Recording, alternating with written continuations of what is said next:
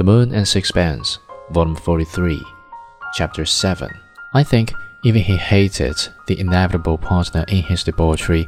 When he had regained command over himself, he shuddered at the sight of the woman he had enjoyed. His thoughts floated then certainly in the empyrean, and he felt towards her the horror that perhaps the painted butterfly hovering about the flowers feels to the filthy chrysalis from which it has triumphantly emerged. I suppose that art is a manifestation of the sexual instinct.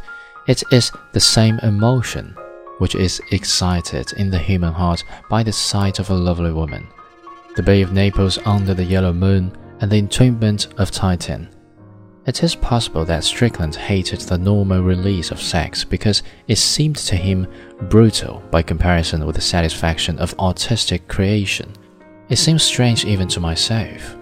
When I have described a man who was cruel, selfish, brutal, and sensual, to say that he was a great idealist, the fact remains. He lived more poorly than an artisan.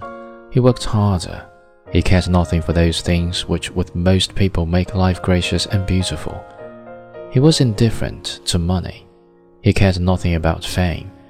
You cannot praise him because he resisted the temptation to make any of those compromises with the world which most of us yield to. He had no such temptation.